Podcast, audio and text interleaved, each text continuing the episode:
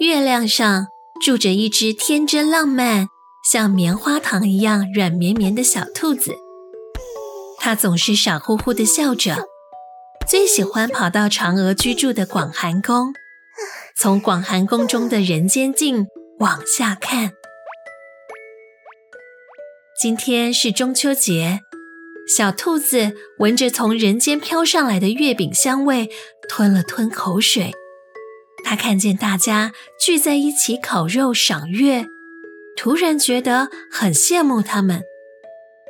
这月亮上就只有他和嫦娥姐姐两个人，让他觉得有点寂寞。嫦娥姐姐，你想回去人间吗？嗯。坐在椅子上喝茶看书的嫦娥顿了顿，放下手中的书，走到小兔子身边，揪了揪它那两只毛茸茸的长耳朵。为什么想回去呢？嫦娥姐姐，以前我在人间有一个好喜欢、好喜欢的人，我有一点想他。那个人对你很好吗？对呀，他会给我买好吃的。带我去好玩的地方，我难过的时候也会亲亲我。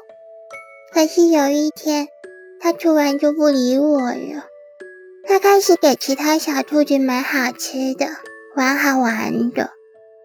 有一次，我还看到他亲别的小兔子。嫦娥姐姐，我觉得有一点点难过，但我还是没有讨厌他。只是时间久了，觉得心脏这边好像空荡荡的。突然有一天，我的身体就变得好轻好轻，就这样飞下来月亮了。嫦娥姐姐，为什么我会飞上来月亮呢？嫦娥拉拉因为失落而半垂下来的小兔子耳朵，红红的眼睛像是快哭出来了。她微微叹了口气。看向人间镜，因为寂寞，所以没了重量。小兔子，在这里你不用承担任何的伤心难过，因为心里早就空了，不是吗？走吧，小兔子，我们去吃月饼吧，把自己吃的胖一点，说不定就有机会再回到人间哦。好，因为寂寞。